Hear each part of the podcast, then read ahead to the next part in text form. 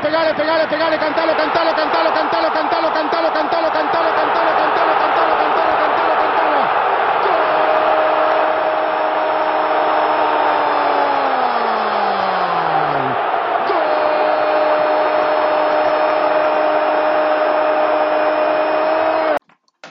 ¿Qué tal amigos filósofos?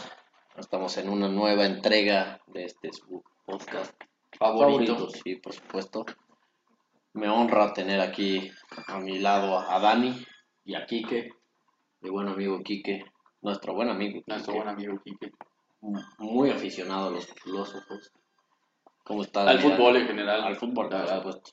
No solo no, a los- no Es solo el- al programa. Es el gran placer, ¿no? Que viene a enriquecer el programa Sí. con sus apuntes, los cuales valoramos mucho y, y bueno, pues es el placer de saludarnos eh, en esta tercera emi- emisión de la segunda temporada, subiéndonos a, al hype presente, al barco presente, que pues no es otro que el de los Juegos Olímpicos, que me parece que tiene carnita de donde agarrarse para, para hablar, ¿no crees? Sí, sí, de hecho hoy vamos a hablar, aparte de los Juegos Olímpicos, de selecciones con límite de edad, de torneos de selecciones con límite de edad, ya sea sub-17 y sub-20.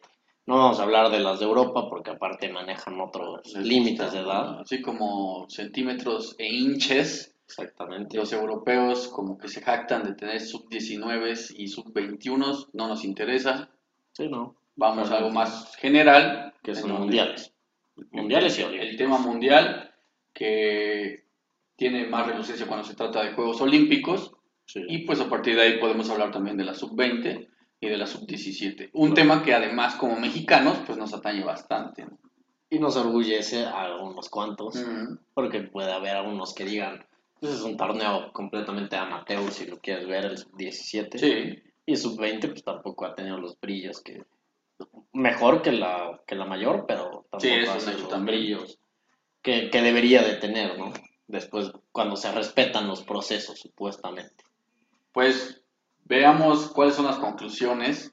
Ah, vamos a, a- a desarrollar el tema, pues justamente para aterrizar en dónde estamos, ¿no? Sí. A mí me parece que un gran parteaguas de, pues justamente del tema es a- aquel triunfo en Londres 2012, buena vitrina, jugar en Wembley contra Brasil no es cualquier cosa, pero en donde, pues no sé, a mi gusto al menos quizás sí se descontextualiza tal vez el valor del fútbol, quizá comparándolo ya con el panorama mundial, pero no deja de ser pues parte del palmarés general de, de México en este caso, ¿no? Gana un oro, gana un oro antes que Brasil incluso. Sí. Entonces, eh, pues de ahí nos podemos agarrar para empezar a hablar de todo Sí. este tema, ¿no? O sea, hay que empezar por la historia, ¿no? De cómo se da el fútbol en los Juegos Olímpicos, creo yo. Sí, para poder entender si tiene el peso que nosotros como mexicanos le damos a esa medalla de oro o no tiene el peso suficiente como... Es un gran logro, eso es un hecho, ¿no? Porque medallas de oro en este país tampoco son muy no abundan, no abundan, nos, tampoco. cue- nos cuesta trabajo. Más que los centroamericanos y Los panamericanos. panamericanos nos llevamos de calle, pero ya a la hora de competir contra todo el orbe Sí, nos ya. cuesta, ¿no? Tanto así que llevamos tres medallas de bronce De bronce. Y Eh, es 18 probable que- medallas de, de lata, que son las del cuarto lugar, porque Sí, de, de cobre, de cartón, no sé, se venderían bien acá Sí, en México, pero, pero realmente, digo, ajeno a que nos gusta que estos programas perduren y no se vuelvan obsoletos, se ve incluso complicado que terminado un- el programa estemos hablando de que México cambió y realmente tuvo una gran participación ajeno a las tres medallas de bronce presentes, ¿no? Sí, lo pueden ver en cuatro años, que, bueno, en tres años que sean los próximos Juegos Olímpicos y seguramente no habrá pasado a mayores. No habrá pasado nada. Sí, ¿no? Eh, estamos hablando, por cierto, pues ya aprovechando, posterior a la eliminación de, de México de, de estos Juegos Olímpicos, los cuales nos dejan sin la medalla de oro, al menos. Ya se verá si conseguimos otro broncecillo por ahí. Sí. Irrelevante para, para cómo va a envejecer esto, pues porque de todos modos podemos hablar de muchas cosas. Claro. Y bueno, empezando con esta parte de los Juegos Olímpicos, recordemos que empieza siendo completamente amateur. Sí, El fútbol es totalmente amateur en, del 1908 al 20. al, a 1920. Que realmente el fútbol era amateur, Sí. al grado de que, pues tan fácil como esto, la Liga Mexicana no estaba profesionalizada hasta esos entonces. Se profesionaliza hasta los 40, llevabas lo que tenías, realmente, pues así se manejaba el mundo. El, el fútbol era un deporte Nobel por aquellos entonces, de, mediados de la década pasada, o sea, del siglo XIX, y pues a partir de ahí comenzaba a construir su historia. Entonces, eh, pues quizá no, no sería tan relevante repasar a todos los campeones de por, Sí, no. por aquellas épocas. Podemos excluir aquello de entre el 1908 y el 20. Toma un poquito de lucidez el tema cuando FIFA se encarga de organizar la competencia futbolística dentro de los Juegos Olímpicos. Sí. Un detalle que Uruguay a- aprovecha muy bien. Que de hecho hoy, hoy mismo sale la noticia que FIFA le pide quitar esas dos estrellas de, Muy interesante. sí, de sus playeras, porque si se fijan en, en la playera de la selección uruguaya, se van a dar cuenta que tiene cuatro estrellas. Dos son ganando mundiales, uno el maracanazo y otro en, en su cancha, si no mal recuerdo. Sí. Y los dos Juegos Olímpicos. Así que es. aprovecharon por la FIFA. Uruguay, su primer campeonato del mundo lo gana justamente en Uruguay. Sí. y luego gana en Brasil 20 años después. Pero para el orgullo uruguayo, el orgullo futbolístico uruguayo, pues para ellos, eh, aquellos dos Juegos Olímpicos, el del 24 y el del 28, que ganan, cuentan como Copas del Mundo. Un tema un poquito subjetivo porque de alguna manera la- era la máxima vitrina que podía tener el fútbol mundial en aquellos entonces, pero bueno, pasado el tiempo y aterrizándolo en tiempo presente, pues ya podemos decir que quizá las cosas pues han cambiado en materia de contexto, ¿no? Sí, supuesto. Quizá la FIFA es prudente al pedirle a Uruguay que las quite, tendrá sus matices que seguramente los uruguayos No querrán debatir con, sí, con senda pasión para argumentar que merecen tener todavía esas cuatro estrellas, ¿no? Eh, a partir de ahí, pues bueno, sigue mutando el, el- el concepto olímpico del fútbol. Del 32 al 80 compiten selecciones amateurs, es decir, si jugabas profesional, si ganabas un sueldo a través del fútbol, no, No estabas Sí.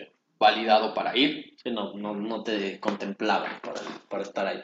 Luego en el en, perdón, en los Olímpicos del 84 y luego en los del 88 permiten que juegue la selección absoluta Sí. y a partir de ahí, a partir del 92 de Barcelona, se establece como como conocemos ahora, sub-23 con refuerzos, Con tres refuerzos mayores a 23. Sí, esto para que no le haga competencia al, al Mundial, ¿no? Que es un año después, justo un año después de... Dos, años, perdón, dos años después de, de cualquier Olimpiada. Este año va a ser diferente por, por el coronavirus, pero bueno, o sea, entonces la relevancia que tiene el ganar este torneo no se puede equiparar con la relevancia de un mundial. Estamos de acuerdo. Estamos de acuerdo, al grado de que eh, quizá voy a sonar muy pesimista en lo que digo. Yo no fui tan fanático. Me, a ver, me encantó ver a la selección mexicana en los Olímpicos de Londres competir a tal grado. Me parece que lo hizo excelente. Me parece que Luis Fernando Tena, el técnico, se gana, eh, bueno, pone en su palmarés algo que nadie más tiene y que por ende lo hace relevante. Los jugadores que la ganan igual. Pero a mí me parece que se descontextualiza, ¿no? No deja de ser una medalla dentro de todas las disciplinas olímpicas. Quizá por el fervor que tiene el fútbol, pues nos llama más la atención esto que Sí. ganar en caminata, que ganar en clavados o lo que sea, con todísimo Sí. el respeto que nos merecen todas las disciplinas, por supuesto, pero sí nos pone a cuestionarnos con respecto a para qué sirve realmente el fútbol olímpico, cuál es realmente su validez, porque habrá aquel insensato que piense que realmente es como ganar un mundial. No, por supuesto que no. O sea, desde que tienes que llevar jugadores con límite de edad, ya te estás poniendo Límites. un límite. Sí, literalmente. Yo creo que en México se. O sea, se, se vivió así porque, una, jamás habíamos ganado una medalla, ya, ya no digan de oro, una medalla de bronce o de plata, en ningún Deporte colectivo. Exactamente, ningún deporte colectivo. Y dos, porque el fútbol, como lo dice Dani, es nuestro fervor, a pesar de que pues, tampoco nos da tantos orgullos. No, Ya lo vieron en dos días consecutivos. sí. Ya, ya vieron lo que pasó. Este, ahí estamos hablando de, la- de lo que pasó en la Copa de Oro, para los que lo escuchen después. Este, pero, pues no- lógicamente es un triunfo, ¿no? Es un triunfo que vale, vale oro, ¿no? Vale oro. Vale oro, pero pues al final de cuentas no hay nada como un mundial. El mundial te dice quién es el mejor de este planeta, ¿no? Pues claro, Planeta porque Tierra. la falta de limitantes en donde realmente puedes poner a lo mejor que Sí, tienes. sí, sí, y literalmente lo vas a, lo vas a hacer. Exacto. Si Entonces, no, no es mundial. se sabe de antemano que por mejor selección que tengas, pues no va a ser equiparable a tu selección olímpica, en donde justamente te puedes aprovechar de quizá el buen momento de una generación juvenil que bien reforzada con tres jugadores claves, pues puede llevarte a la gloria olímpica, ¿no? Sí. O sea, yo, yo también siento que la falta de, de estos de estos momentos de orgullo mexicano, donde eres el mejor en algo, pues, o sea, dicen que, que esa selección de olímpica del 2012, pues es lo mejor que hemos ganado en, en la historia, la historia. en el fútbol, Teníamos ya otro asterisco, que era, por ejemplo, la Copa Confederaciones, Sí, muy con asterisco, digo, insisto, no, no se trata de quitarle méritos a lo que terminan ganando las selecciones mexicanas, no. pero incluso esa Copa Confederaciones no tenía el formato que tiene hoy, donde Sí, era previa mundial, etcétera, etcétera. Entonces, Se juega en México. se juega en México contra un Brasil C, con Sí. Ronaldinho, pero no dejaba de ser un Brasil C. Y después de eso vienen los Olímpicos, que bueno, se agradece, se gozó muchísimo. Recordamos eh, brillantemente a Oribe Peralta en su mejor Sí. momento, nos ilusionó para a la postre llegar a un mundial muy bien, etcétera, etcétera, pero no dejó de ser eso. Entonces, eh, ¿Para qué sirve, Fer? ¿Para qué, ¿Para qué sirve realmente ganar unos olímpicos ajeno, obviamente, a la consecución de un oro?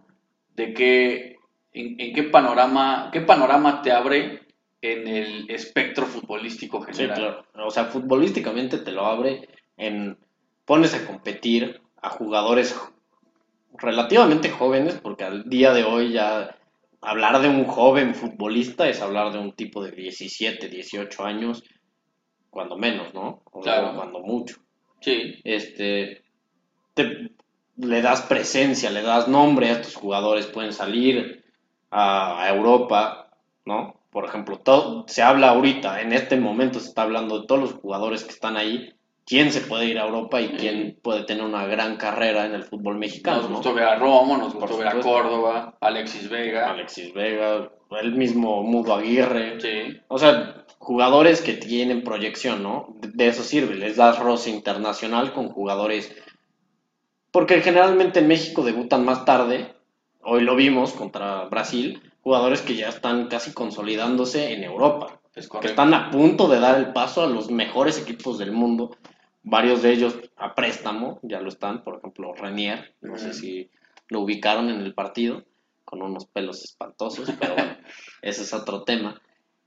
Pero roce con internacional al máximo nivel que puedes llegar cuando, cuando tienes un límite, que es el sub-23 en este caso. A mí me parece, por ejemplo, que para eso sirve. En el caso de México, muy particular, para generar un sentido de urgencia en un enfoque en donde antes los mexicanos se tardaban muchísimo tiempo en debutar. Los procesos de debut, de madurez de un jugador mexicano eran eternos, al grado de que era normal ver que un jugador mexicano de 27 años recién estuviera empezando. Sí. Y bueno, hablamos de los noventas y para atrás, pero no deja de ser un drama. Claro. No deja de ser un drama. Estamos hablando de una década de diferencia en comparación con el momento clave Con el, primer, con el primer mundo futbolístico, Claro, si se lo claro. llamar. Este, a mí me parece algo importante lo que pasó con esta selección mexicana, que solo lo voy a pasar como de refilón lo que voy a decir, que es, pues, todos ellos, todos los que participaron, en- o están participando, porque todavía falta el, la- el partido por el bronce, este, en estos Juegos Olímpicos, ya son consolidados en sus equipos.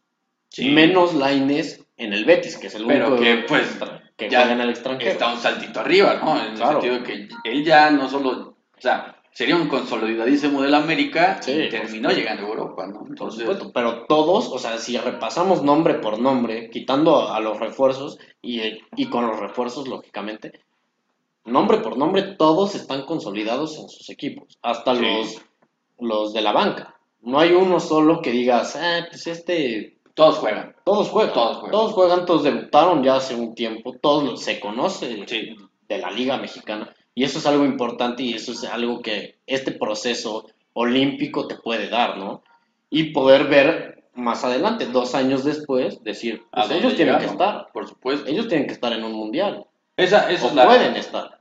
Eso es lo bonito que podríamos evaluar, ¿no? Que antes hablábamos de que quien llegaba a la sub-23 eran jugadores que, bueno, cumplen con la edad y ya tienen un fogueo. Hoy ya no tienen un fogueo, hoy están consolidados. Estamos hablando de que Romo fue pilar del Cruz Azul El campeón. mejor jugador de la Liga MX. Estamos hablando de que Sebastián Córdoba, vaya, lo ves jugar y te, y te emociona, o sea, sabes que tiene un futuro brillante, de que Laines no recientemente, o sea, ya venimos hablando de Laines un par de años Sí. o más, porque en México parecían las cosas ya quedarle chicas y el paso natural era llegar a Europa. Sí. Si queremos, Vega, que después de, de dar tremendos torneos con Toluca, Sí. pues da el salto. Sí, que parece que Vega tiene 30 años, que lleva Sí. jugando 10 años de su vida. Por lo menos yo recuerdo hablar, escuchar de Vega desde hace ya varios años. Y Y tiene haciéndolo menos de- bien siempre. Siempre, sí, no, Siempre. Vega es un crack. llamando la atención. Entonces, yo creo que eh, en ese sentido sí ha servido para que México vislumbre que va mejor que antes, Sí. que ha crecido en materia de infraestructura para volver a los jugadores profesionales, tal Sí. cual, y que pues en ese camino vamos bien. Vamos bien, pero falta el paso siguiente. Pero, por ejemplo, eso es algo que no- en el 2012, cuando se gana la medalla olímpica, no pasó. O sea, si tú revisas la lista de los que jugaron en el 2012 y los que llegaron al Mundial de Brasil, obviamente con un caso extremo, porque México apenas si llegó al Mundial de Brasil, Sí. pues te das cuenta que sí fue Giovanni Dos Santos, obviamente Oribe, Corona, pero bueno, Corona de suplente, sí, Aquino, sí fue, y de ahí en fuera varios se cayeron. Diego Reyes nada más. A mí me parece que un, un caso muy marcado ahí es el de Chatón Enríquez, por ejemplo. Claro. ¿no?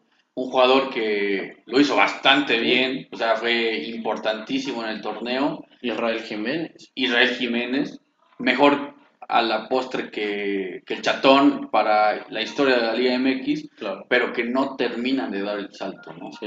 le podríamos exigir a estos jugadores dar el salto y, a- y ahí ya ahondo un poco más. Ahora sí, ya no solo hablando de México, sino en general. Si están obligados los jugadores con límite de edad que ya se exhibieron en una vitrina de tal nivel a dar el salto, a ser las nuevas figuras de sus lugares. Yo creo que cuando ya hablas de sub-23 ya estás hablando de esto, de lo que estamos hablando ahorita, o sea, de jugadores que ya se están consolidando, que ya están entre el soy o no soy, o sea, ya, ya no hay el proceso de vamos a llevarlos poco a poco, no, ya, ya están en el límite de o soy el gran jugador que pinto De ser, acuerdo. o me voy a perder en el ostracismo de eh, jugar en... Ser un Israel Jiménez. Sí. Un jugador que uno hubiera esperado Un que llegara más. Un Néstor Vidrio, por supuesto. Sí. Pero que terminan rezagándose para la historia nacional. Claro. Cumplen para su historia personal, pues, Israel Jiménez, multicampeón con Tigres, etcétera. Pero que no pasó mucho más con él, por ejemplo. Ni qué decir de Chatón Enríquez. Ni qué decir de Néstor Vidrio. Entonces, eh, allá podríamos empezar a, a- a hilarlo con el otro tema. Hablar en general de las elecciones con límite de edad. ¿Cuánta valía tienen los títulos con límite de edad? Insistiendo, nos dan placer. Si nos gusta el fútbol, claro que nos va a gustar ver a nuestro país, en este caso, pues alzar copas y Claro. demostrar que tiene talentos. Pero si esos talentos no se conjugan y al final en las grandes ligas, bueno, en la, en la selección mayor no terminan demostrando, pues sí te queda como que ese sin sabor, ¿no? De por Claro. qué se truncaron los procesos, qué pasó en el camino que hizo que no llegáramos a donde potencialmente un Mundial Sub-17 nos hubiera, llegado, nos hubiera llevado, a donde algunas participaciones en Sub-20 nos hubieran llevado. Claro, o sea, hablando ahorita, empezando con Sub-17, pues me parece, o sea, que sí, obviamente es una satisfacción. No es como para echar campanas al vuelo tampoco, o sea, decir, ok, somos los el mejor equipo del mundo. Sí, en Sub-17 sí, pero estamos hablando de, están empezando su carrera profesional. Ahí literalmente no, todavía no hay como un, una profesionalización. Cada, No vez, la cada, cada vez se acerca más. Porque estás, o sea, fuiste formado por un equipo profesional, Sí. estás probando las mieles de Claro. competir con los profesionales, con los que ya cobran cientos de miles de pesos, millones de pesos, pero algo se trunca en el camino al final. Sí, o sea, porque ni siquiera el talento lo vas a tener, ¿no? O sea, quieras o no, si el talento te llevó a ganar un- una sub-17, hablando más claramente de Vela y Giovanni, porque son los nombres que, que cuando hablas de sub-17, campeones sub-17, se te saltan a la mente en un segundo aquí en México. Claro. Este, pero todavía falta esa parte de tengo que ser disciplinado, porque ya no, en el fútbol profesional, ya en el mundo de la- las selecciones mayores, ya no solo basta el talento, tienes que entender el juego, tienes que ser disciplinado, tienes que comprometerte Ser a un hacerlo. real profesional. Exactamente, la palabra profesional, o sea, A mí, a mí me, me- digo, ya aprovechando que estamos pasando a hablar de la sub-17, a mí me gustaría resaltar que el multicampeón de la sub-17 es Nigeria. Sí, por supuesto. Entonces, Bueno, pero también, me pone a pensar en algo, que quizá a esa edad todavía los valores que te refrenan como alguien importante o no, son quizá los valores idiosincráticos o físicos que tienes a esas alturas de tu, de tu vida.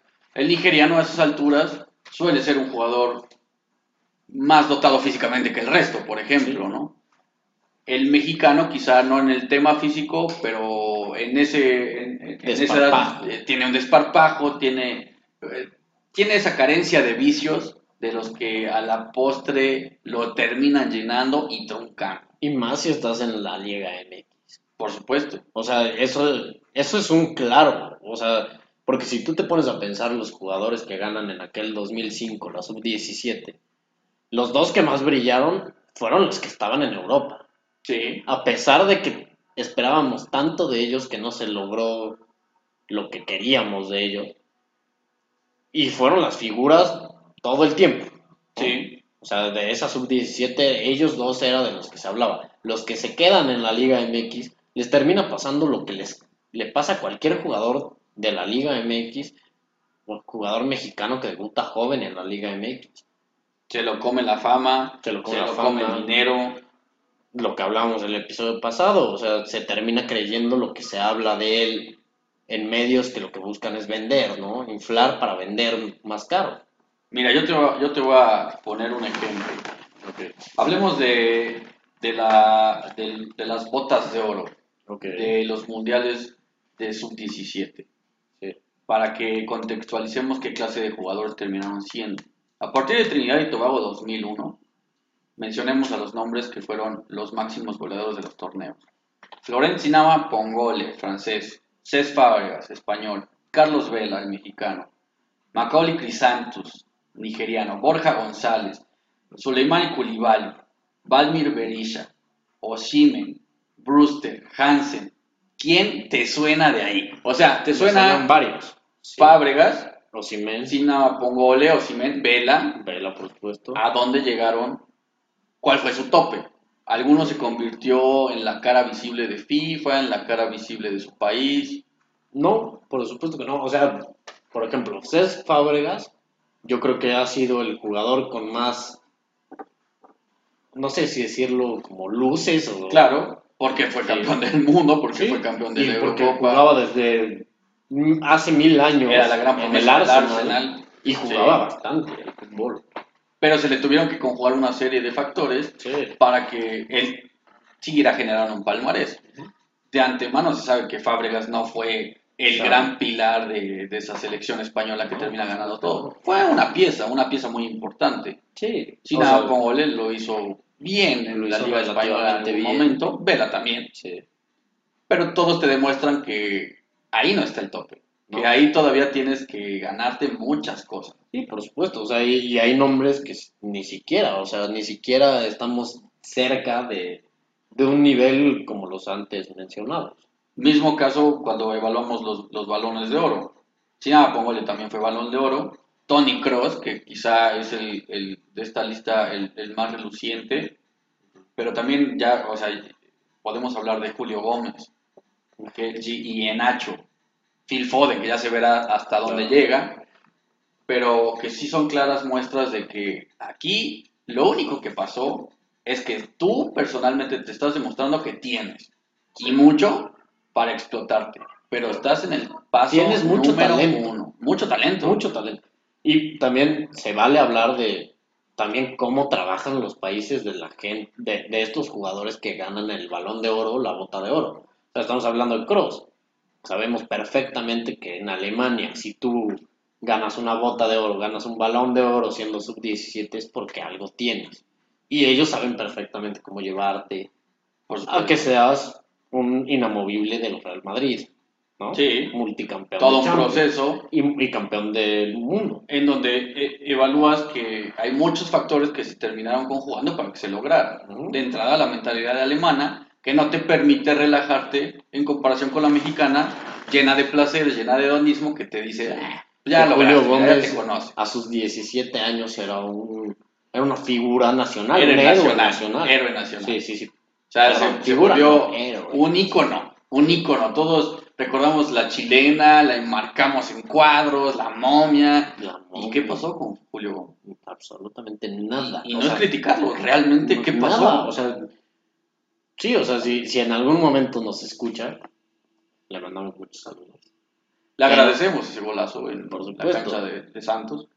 Por supuesto, o sea, se dio, se conjugaron los factores, como dice Dani, para que termine siendo una figura en ese momento, pero se le endiosó a, Sí. a Julio Gómez cuando, si te pones a repasar, pues sí, era un jugador que, que era una buena pieza de ese México sub-17 en el 2011, pero que realmente no veías como el talento desequilibrante que, por ejemplo, veías con Giovanni Vela en el 2005. Como por ejemplo, se terminó demostrando en ese mismo partido de un jugador que estuvo ahí, que fue Enre- Emre Can. Sí, O sea, ¿a dónde llegó Emre Can en lugar de Julio Gómez?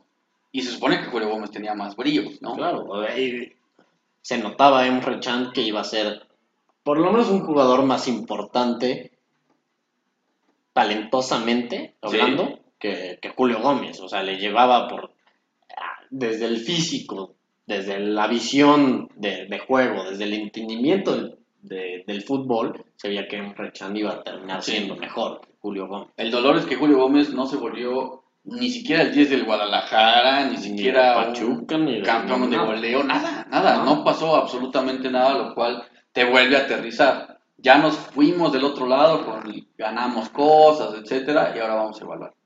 Entonces, quizá no somos esa drasticidad negativa donde no valen nada, pero también nos estamos demostrando que no valemos todo, por ende. Entonces podemos definir que el Mundial Sub-17 en México sirve para decir, ok, hay talento en este país. Sí.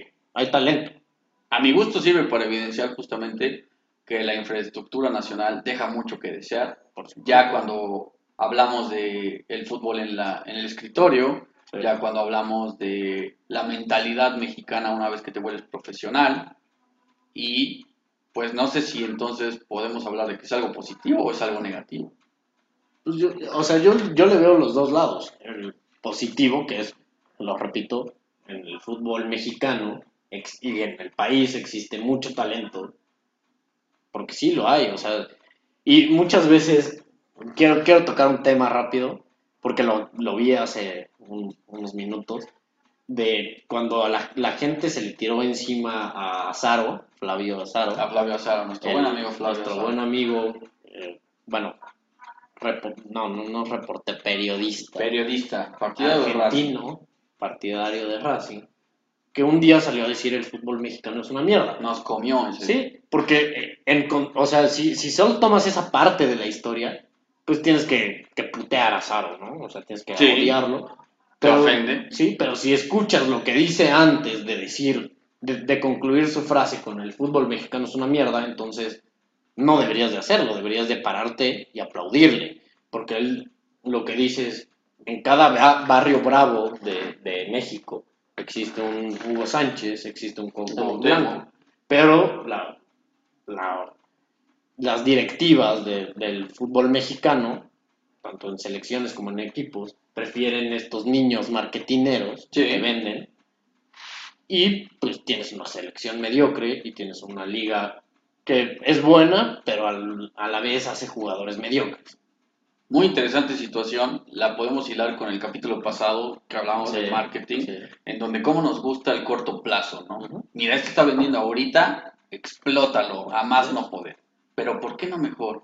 Trabajamos a largo plazo y permitimos que Julio Gómez sí se vuelva el nuevo, ya no digas el nuevo Lionel Messi, el nuevo, No, no. el nuevo Emre Can, un jugador Sí. que mínimo llegó a tal grado en Europa, pues. Claro, En el Liverpool, en el en Dortmund.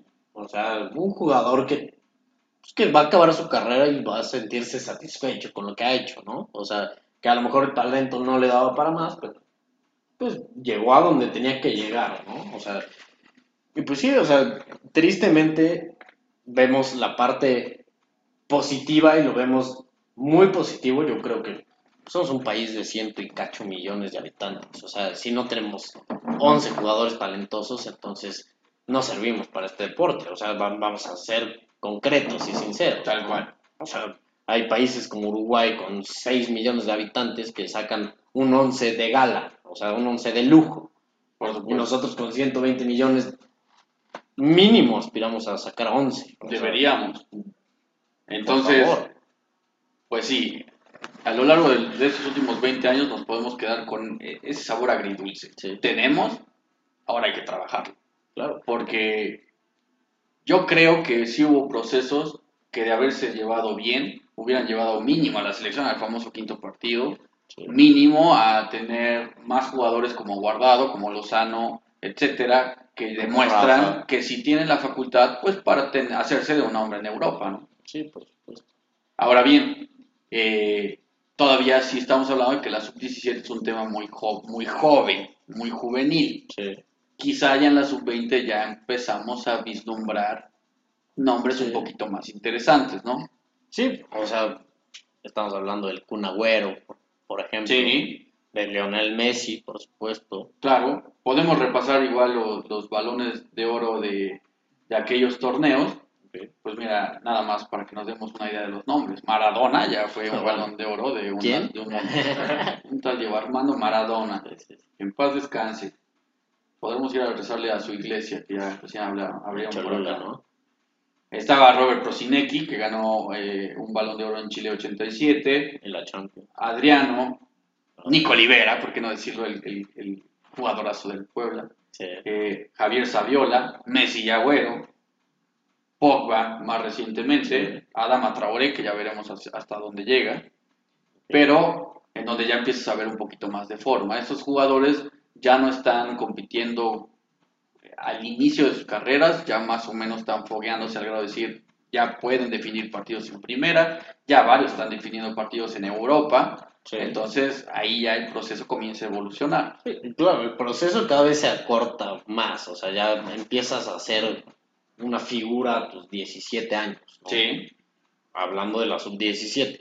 Pero yo creo que, o sea, yo, yo comparo la sub-17 y la sub-20 como la preparatoria y la universidad, ¿no? Sí. o sea, literalmente. claro. En la preparatoria, pues todavía te puedes dar el lujo de... Llevarte algunas materias, Sí, de ser. Y en, la- y en la universidad ya no. O sea, en la universidad ya nadie te va a estar diciendo qué hacer, cómo hacerlo, si así lo quieres ver. O sea, nadie te va a estar diciendo entra a clases. Ya, ya tú tienes que tener el hambre y, y la inteligencia emocional suficiente para decir, ok, tengo que entrar a clases porque Por esto me hace bien, ¿no? O A mí me parece que ya podríamos hablar incluso de las intenciones de cada país con este tipo de torneos. Cuán importante, por ejemplo, puede ser para Brasil ganar un sub-17 o un sub-20 a sabiendas de que sus jugadores van a seguir madurando y para la grande van a competir. Yo creo que le sirve única y exclusivamente de pedestal, si así lo quieres ver, de aquí, aquí están mis jugadores. ¿Ya los viste? Sí. Se van a cotizar de esta manera, aunque ellos no Vamos reciban nada. dinero con él. Sí, o sea, podemos hacer dinero con ellos, pero es como, voy a mostrarte el músculo, ¿no? O sea, el músculo Exacto. de lo que se viene.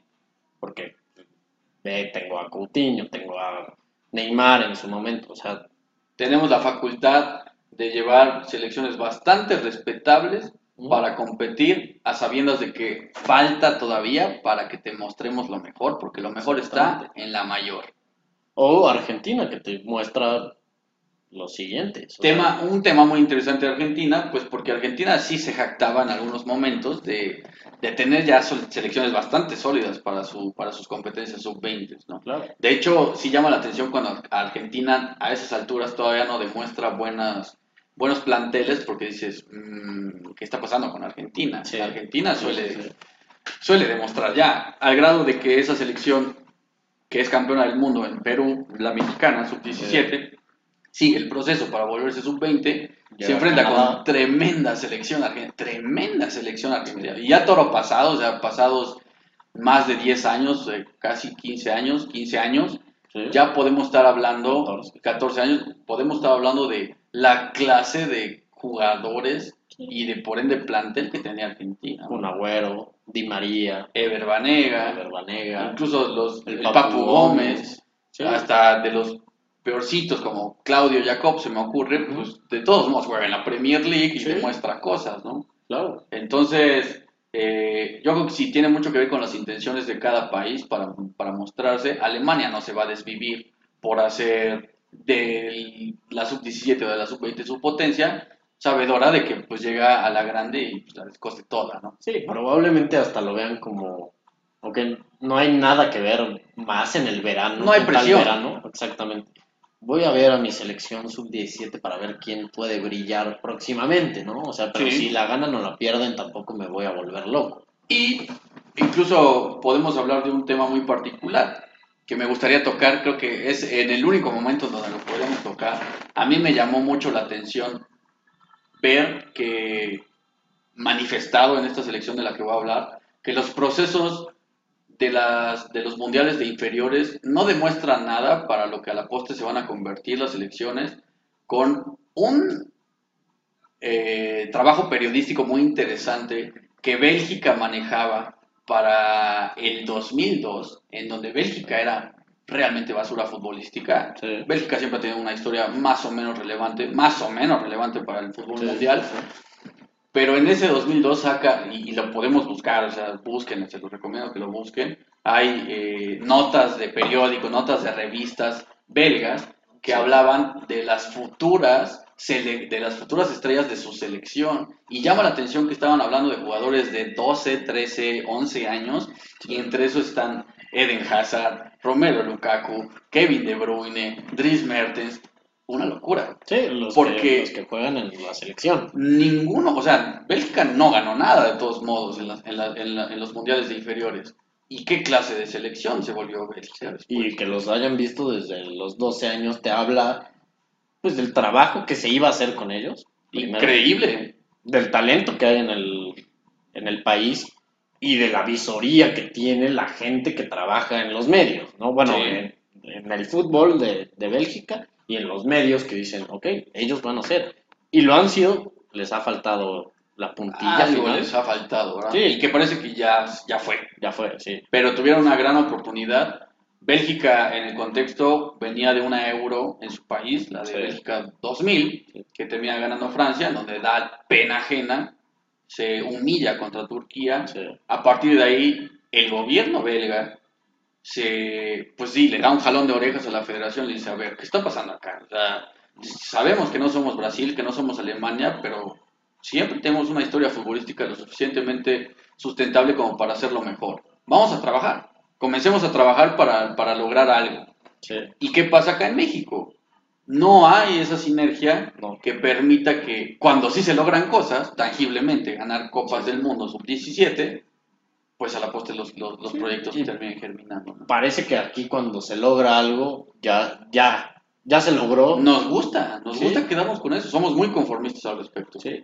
O sea, bueno, no, no me quiero te- meter en temas motivacionales ni nada por el estilo, pero es, es un claro ejemplo de cuando, cuando piensas que ya ganaste algo, piensas que ya lo mereces todo, ¿no? Sí. O sea, aquí, aquí en México parece eso. O sea, ya, ya di una buena exhibición, ya, ya hice las cosas bien, relativamente en, en cierta instancia, parece que ya merezco el, el mundial mayor, ¿no? O sea, ya me- merezco el mejor de los logros en lo que estoy haciendo, cuando falta tanto trabajo por hacer. Y pues es una muestra de, de mediocridad, o sea, no, parece que en este, en este podcast somos medio antinacionalistas. Quisquillosos con, cuando se trata de México. Sí.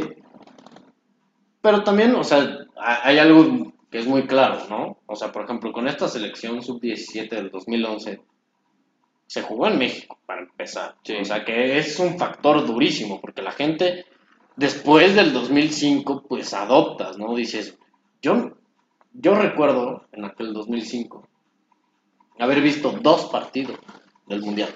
Dos. Siendo fanático, obviamente estaba mucho más chico, tenía 10 años, literalmente 10 años. Mi papá me habló de la sub-17 y yo no sabía ni, o sea, ¿qué era la sub-17? ¿Me entiendes? Se empieza a hablar de, de la sub-17 cuando empiezan a llegar a instancias finales y y, y termina logrando algo impresionante que nadie esperaba. Entonces comenzamos a ver factores muy, muy interesantes en donde te das cuenta de que aquel factor que conjuga esa selección ganadora es que nadie la pelaba, que realmente estuvo muy virgen el proceso, los dejaron trabajar, no había una presión mediática. Mm, Por ahí recuerdo yo que cuando llega eh, Chucho Ramírez a Perú, aqu- a- a- aquella vez, pues dice, vamos, venimos a ser campeones. sí, Nadie le cree, pero también nadie lo presiona, pues porque es la selección del sub-17, a quien le importa, y pues se la crea a tal grado que lo logra.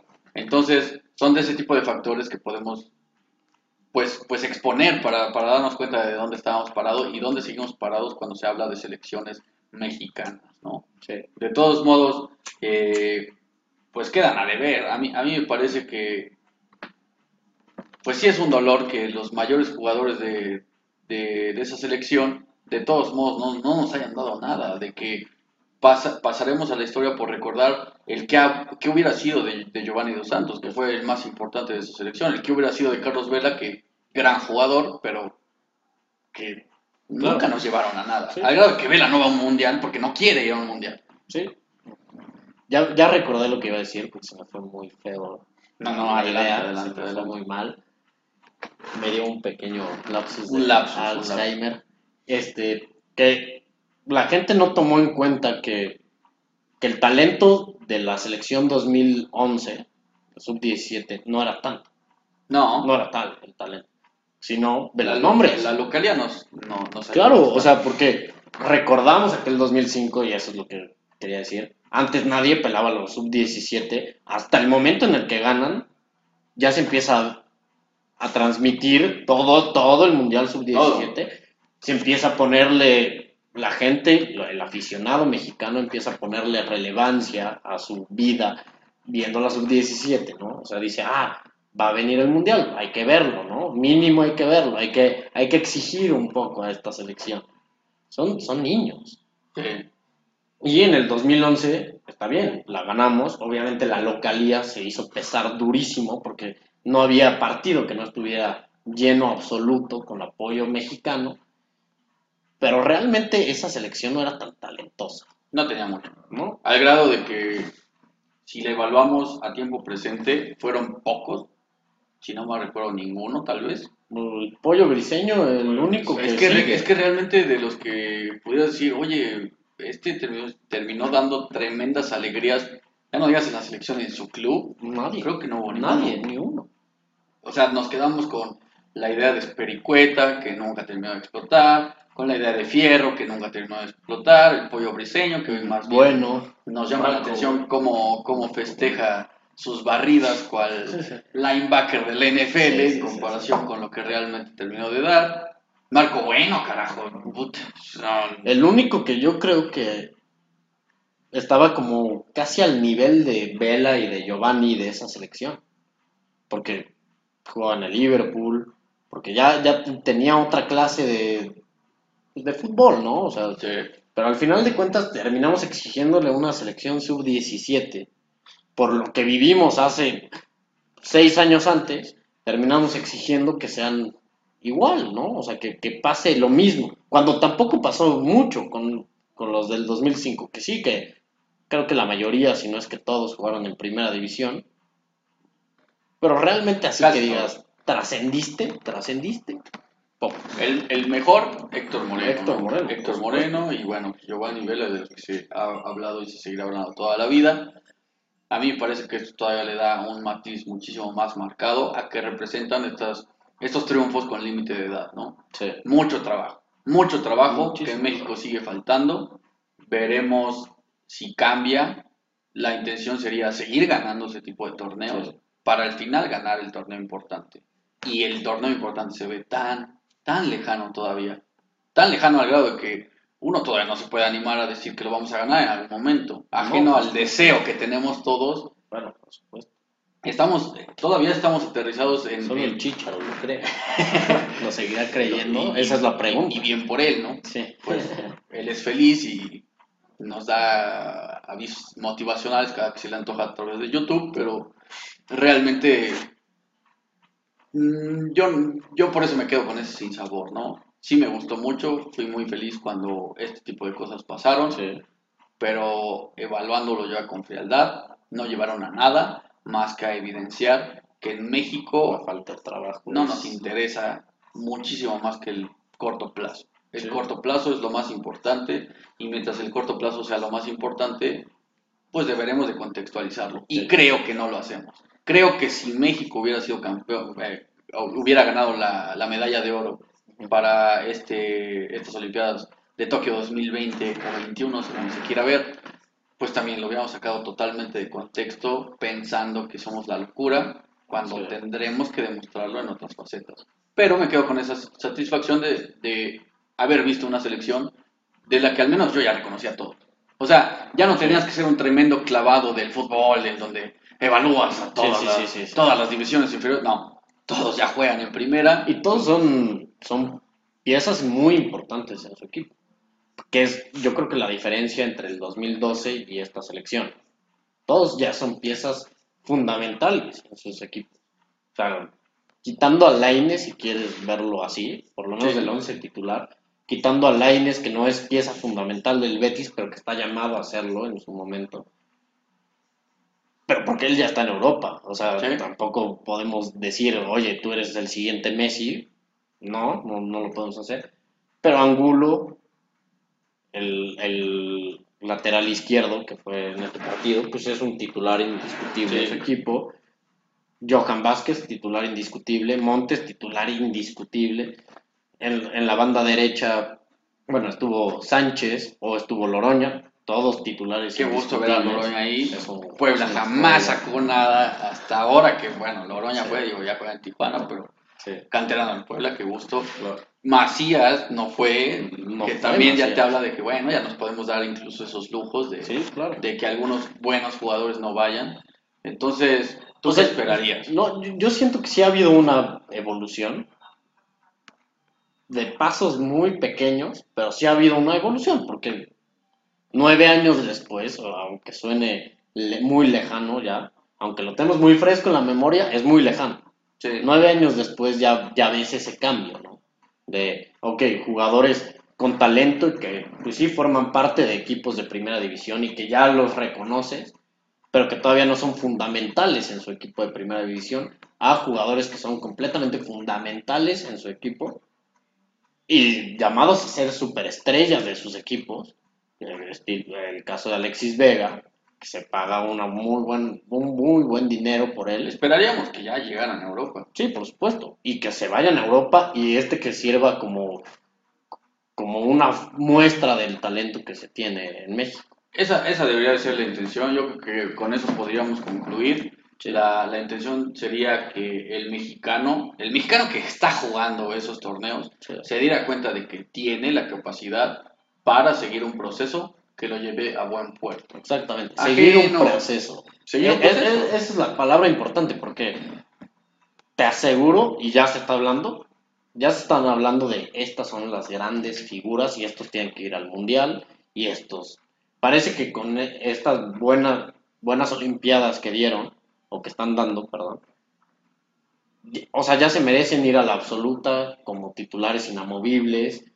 No, todavía falta un proceso. Sí. Todavía tienen que madurar muchas cosas. Todavía tienen que, que aprender más. O sea, es eso. Por yo, supuesto, yo me quedo con eso, con que el- es un proceso. Eh, el, el proceso no es, fuimos campeones sub-17 y ahora lo que sigue es volver a ser campeones sub-17. No, el proceso es, fuimos campeones sub-17, no importa si ganamos la 20 o si no la ganamos, que todos terminen, que la mayoría, que algunos lleguen a formar parte de una columna vertebral en la selección grande. Y que esa selección grande ya fogueada, con cientos de partidos a esas alturas, desde una etapa juvenil en donde ya te fogueaste con lo más importante, pues compitan en la mayor, que es la que realmente nos importa todo. Y cambiamos todos los oros, todas las inferiores, etc. A mí me parece que incluso nos daría más brillo el llegar a una semifinal en comparación con estar gane y gane torneos sub-17. No, por supuesto, no, bueno, pero mil veces.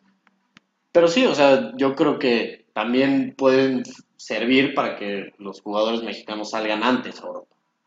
Eso sería, para mi gusto, algo muy importante. O sea, que, que estos, estos torneos con límite de edad sirvan para ver talento y que puedan emigrar a temprana edad a Europa. Algo- un un sub-17 que no tocamos fue el de hace apenas, hace unos años, donde se fue el, el que tiene apellido italiano, no, no recuerdo bien su nombre, donde sale Efraín, Efraín Álvarez, Sí, que llegan a la final y la pierden con Brasil, ah, claro. que varios de ellos, bueno, por lo menos dos de ellos se van a Europa.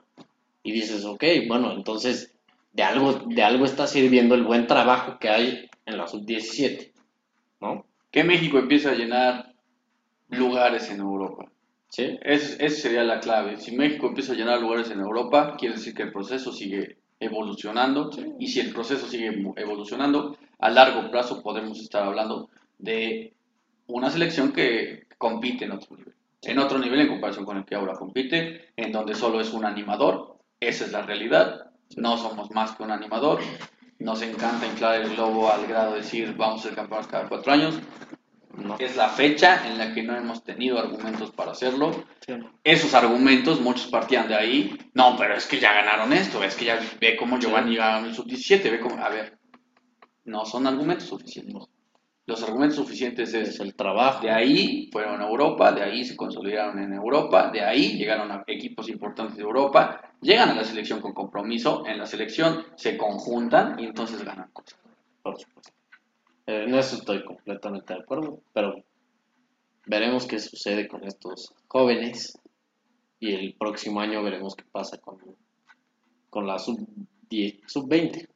Pues ojalá le vaya bien, Sí. y si no mínimo que para el Mundial de Qatar ya veamos algo muchísimo más formado. Yo esperaría ver a Romo ahí, yo esperaría ver a Alexis Vega ahí, definitivamente A Córdoba, a, a Córdoba, a Macías que terminó por sí, no ir, a Lainez. sí, entonces ya veremos cómo, qué nos separa el destino, mientras pues dejarlo en donde está.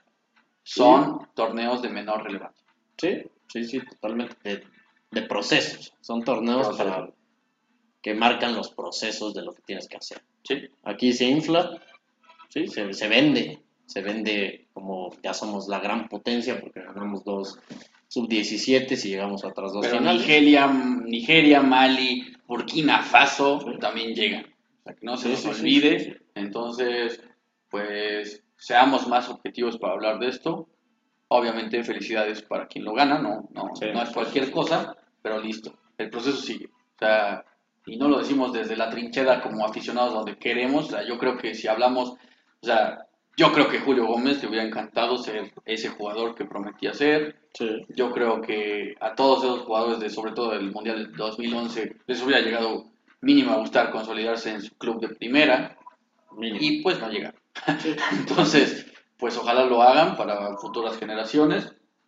Y bueno, pues no sé si con esto te quieras despedir, mi Fer.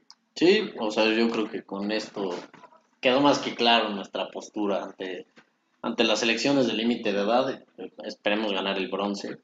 Pues sí. Por, por llenar un poco el medallero. Para que Ana Guevara Sufra un poco. pues, coraje, De ¿no? colitis. No, no le, no le agrada la, no le agrada el profesionalismo del fútbol, Sí. pero parece ser que era la única esperanza de medalla que tenía de oro. Ya se fue, Se pero bueno, de todos modos podrá ser una medalla. Sí. Pues con esto nos despedimos, por favor. Déjenos en los comentarios, ya sea en YouTube, en Facebook. Instagram, en Facebook. En Spotify nos puede, pero, Pero bueno. denle me gusta. Exactamente. Y pues aquí seguiremos. Así Claro que pues, muchísimas gracias por escucharnos de nuevo. Nos vemos la próxima semana, nos escuchamos la próxima semana. Muchas gracias, Fer. Muchas gracias, Dani. Muchas gracias. Gracias, Quique. Cuídense. Bonita tarde, noche o día. Bye. Vaya bien.